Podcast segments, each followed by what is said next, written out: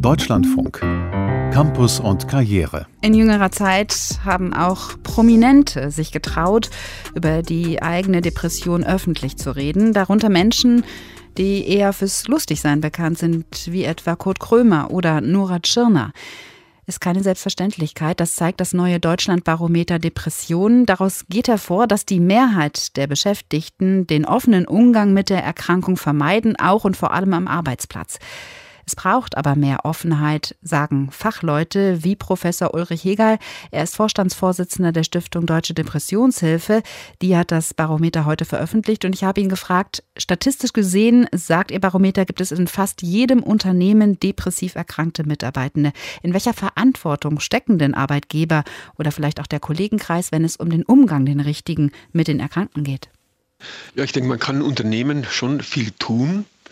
Zum einen, um Leid äh, zu verhindern, Unnötiges, aber auch Kosten. Denn wenn Menschen Depression haben und kommen in die Arbeit, können die Leistung nicht bringen, entstehen Kosten durch Präsentismus, aber natürlich werden Leute auch krankgeschrieben und das sind dann Kosten durch Absentismus. Und wenn die Unternehmen den Wissensstand und die Handlungskompetenz zum Thema Depression bei den Personalverantwortlichen zum Beispiel verbessern, dann können die den Menschen, die jetzt vielleicht weinend vom Laptop sitzen, nicht mehr in die Kantine mitgehen, die können sie dann ansprechen, die wissen, wie man so ein Gespräch führt und damit beitragen, dass die rascher in professionelle Behandlung kommen. Das ist zum Beispiel etwas, was sehr, sehr wichtig ist. Denn sehr häufig sind die Erkrankten selber verunsichert, haben nicht die Energie, nicht die Hoffnung, sich Hilfe zu holen. Und wenn da jemand sie etwas unterstützt und motiviert, kann das sehr hilfreich sein. Sie sagen auch in dem Bericht, dass es einen, einen verständnisvollen Umgang damit geht, eine sachgerechte Reaktion von Seiten des Unternehmens. Was ist da richtig? Wenn ich jetzt sehen würde, dass jemand sich verändert hat, die Leistung nicht bringt, sehr traurig wirkt und ich bin ein Kollege oder vielleicht auch äh, ein Vorgesetzter, dann würde ich ihn bitten zu einem Gespräch in eine ruhige Ecke zum Beispiel und dann würde ich mal fragen, wie es ihm so geht. Und wenn ich etwas Info habe, was Depression für Krankheitszeichen hat, dann kriege ich vielleicht nach einiger Zeit so ein Bauchgefühl. Eine Diagnose muss ich ja nicht stellen, aber so ein Bauchgefühl, ob vielleicht doch mehr vorliegt als jetzt nur ein Konflikt am Arbeitsplatz oder irgendeine andere vielleicht auch private Problematik. Und wenn ich dann dieses Gefühl habe, dann würde ich den Menschen raten, sich in Behandlung zu begeben. Und dazu muss ich wissen, wer ist denn eigentlich zuständig? Man muss wissen, welche Ärzte und Psychotherapeuten zuständig sind. Das sind zum einen die Fachärzte, das sind die Psychiater und dann gibt es die psychologischen Psychotherapeuten. Das sind nicht alle Psychologen, sondern nur Psychologen, die auch in der Psychiatrie gearbeitet haben, also Patienten gesehen haben. Die haben eine gute Ausbildung in Psychotherapie und können wie die Ärzte über die Kasse abrechnen. Das heißt, der Patient muss nichts bezahlen. Und dann gibt es die Hausärzte. Und die meisten Menschen, die ambulant behandelt werden mit Depressionen, werden vom Hausarzt behandelt. Also da kann man diesen Menschen dann raten, dahin zu gehen, sich eine Diagnose stellen zu lassen und wenn eine Erkrankung vorliegt, sich behandeln zu lassen. Jetzt haben Sie gerade schon am Anfang gesagt, dass es wichtig ist, ein Wissen darüber auch zu haben, die verschiedenen Symptome auch richtig erkennen zu können. Ich fand ja erstaunlich, dass Sie auch festgestellt haben in Ihrer Befragung, wie viele Fehlinformationen sich hartnäckig halten über Depressionen, etwa wenn es um die Ursachen geht? Ja, die meisten Menschen glauben, dass Depression vor allem eine Reaktion auf schwierige Lebensumstände ist und das ist verständlich. Aber Depressionen sind viel eigenständigere Erkrankungen. Und die meisten Menschen in der Arbeit, die jetzt eine Depression kriegen, wären nicht wegen der Arbeit depressiv.